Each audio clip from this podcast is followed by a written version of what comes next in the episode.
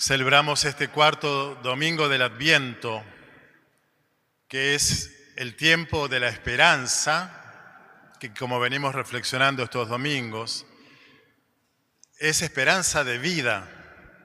Si hay una imagen precisa de lo que se espera en la vida, es la de la concepción de un niño, el comienzo de la dulce espera. Porque en última instancia, hombres y mujeres, todos, lo que esperamos cuando esperamos es vida, es esperanza de vida.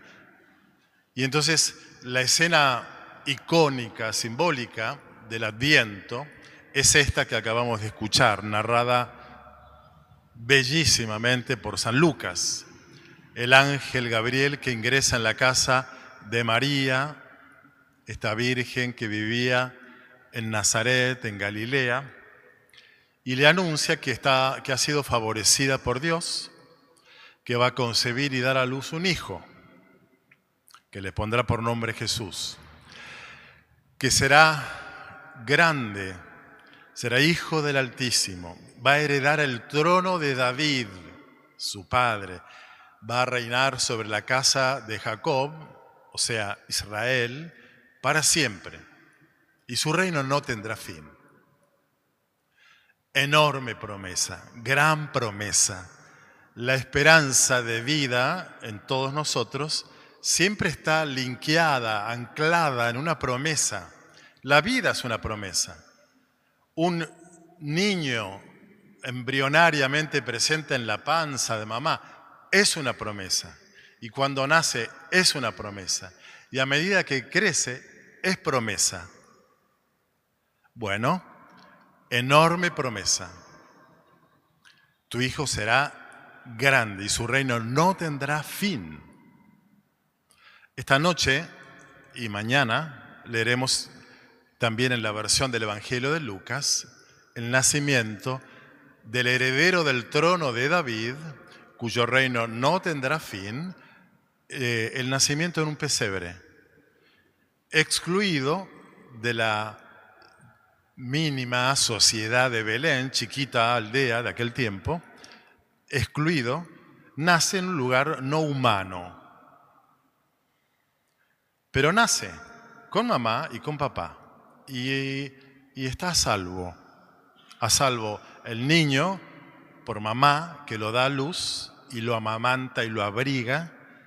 María y el niño a salvo por San José, que organiza la, la logística del tema, y los tres salvados por Dios, que hace el milagro de que su hijo, el Hijo del Altísimo, finalmente nazca en este humilde pesebre. Entonces, la escena del de, Evangelio de hoy y de esta noche, unidas, son una enorme metáfora de lo que es la vida, nuestra vida.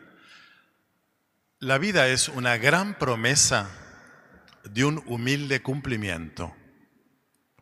Una gran promesa de un humilde cumplimiento. Por eso es que cuando los papás, sobre todo si son primerizos ni hablar, y quedan embarazados, y ya se hacen toda la película, la fantasía de ese niño, de esa niña que está viniendo que es una enorme promesa de felicidad para ellos. Y cuando es dado a luz ese recién nacido y lo miran y, se sienten probablemente más felices que hasta que ningún momento antes lo, como ningún momento antes lo sintieron, más felices que nunca. ¿Por qué? Porque ese niño está dando infinito de promesas enormes promesas ese niño. Esta escena del nacimiento de un hijo donde los padres quedan encantados y fascinados con esta nueva vida que surge, puede, digamos, declinarse, reiterarse en otras versiones. Por ejemplo, cuando en este lugar, exactamente preciso, ¿no? este lugar, se inaugura un nuevo matrimonio y el novio le, promete, le promete enormes promesas a la novia. Y ella a él y los dos se miran y se enamoran y se besan y la gente aplaude. Y es una escena celestial, enorme promesa. Bendito que algunos, benditos sean los jóvenes que todavía siguen creyendo en el matrimonio y se animan a casarse y a dar enormes promesas. Pero, tanto en el nacimiento de un niño, en la familia, hijo, nieto, sobrino, bisnieto, bueno, todo eso que promete el niño, después el chico va creciendo y, aparece su realidad. Y su realidad no es la desilusión de una promesa, es la realización de una promesa, una humilde realización de la promesa. La promesa enorme que significa un bebé recién nacido, tiene un cumplimiento humilde. Y el matrimonio, que hace enormes promesas y que por ese mismo motivo se sienten más felices que nunca hasta ese momento, y algunos se emocionan y lloran y no pueden pronunciar las palabras de tanta conmoción. Bueno, ese momento de enormes promesas a lo largo de los años matrimoniales tiene un humilde cumplimiento. No es que la vida matrimonial sea la desilusión de una promesa incumplida, sino, en, el mejor de los casos, en un buen caso, es un humilde cumplimiento de las enormes promesas de esos novios el día del casamiento. Podríamos declinar y dar nuevas versiones donde la vida, cada tanto, puede ser un nuevo trabajo, eh, eh, una nueva carrera que emprendés, eh, una mudanza a otro lugar, a otro barrio, a otra casa, cómo la vida cada tanto nos manifiesta, se nos manifiesta como una gran promesa que después empezaste a trabajar en ese nuevo empleo o te mudaste a esa nueva casa y la vida en ese empleo, en esa casa, tiene las, las suyas, digamos, sus limitaciones.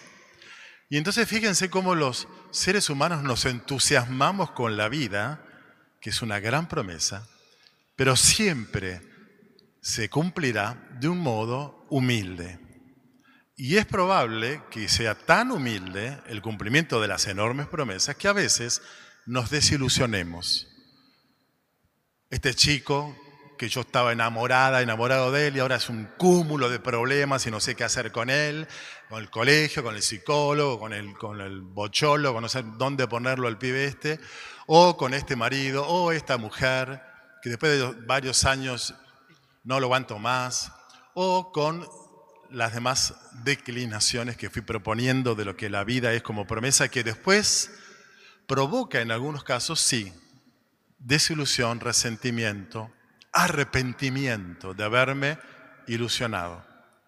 Y aquí entonces entramos en la gran trampa en la cual podemos caer los seres humanos, bueno, los cristianos, y de la cual nos rescata María y San José. ¿Cuál es la trampa?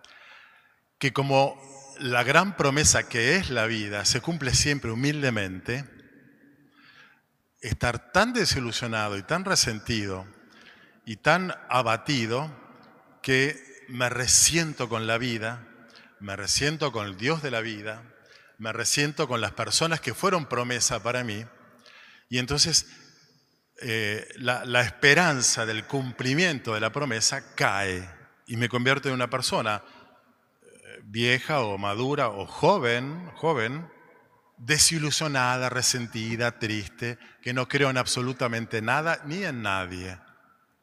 Porque la vida no es lo que yo quise que fuese. Y entonces la vida, Papu, nunca es lo que vos querés que sea. Porque estuvo muy bien que creyeras en la vida como promesa, pero para que esa promesa te siga eh, justificando tu, tu trabajo, tu entrega, la tenés que realizar en versión humilde y reconciliarte con la pequeñez, la humildad, la limitación, a veces la precariedad del cumplimiento de la promesa. Porque ahí la tenemos a María, una chiquita de, no sé, 13, 14, 15, con estas tremendas promesas de Dios, dando su sí. Acá está la servidora del Señor que se haga en mí según tu palabra. El sí de María, su asentimiento a la gran promesa, es lo que nosotros podemos, a ver, nos puede salir fácil cuando nos prometen algo grande y bueno, dale, dale, dale. ¿Cómo no? Ahora, el sí de María se sostiene a lo largo de su vida, arrancando por el pesebre de Belén, donde el gran heredero de David termina naciendo en una cucha de animales. Y María y San José sosteniendo la eh, afirmación de que las promesas, están, las promesas de Dios se están cumpliendo de este modo. No sabemos por qué ni cómo, pero se están cumpliendo de este modo. Y después tendrán que huir a Egipto, y después tendrán que volver como, como repatriados, y después tendrán que ver que Jesús es un humilde carpintero en Galilea, en Nazaret, y que después andaba en chancletas predicando el reino de Sarasa, y este es el heredero de David, este es el Hijo del Altísimo. De ese modo humilde Jesús cumple las promesas del Padre. De ese modo humilde Jesús es el Hijo del Altísimo.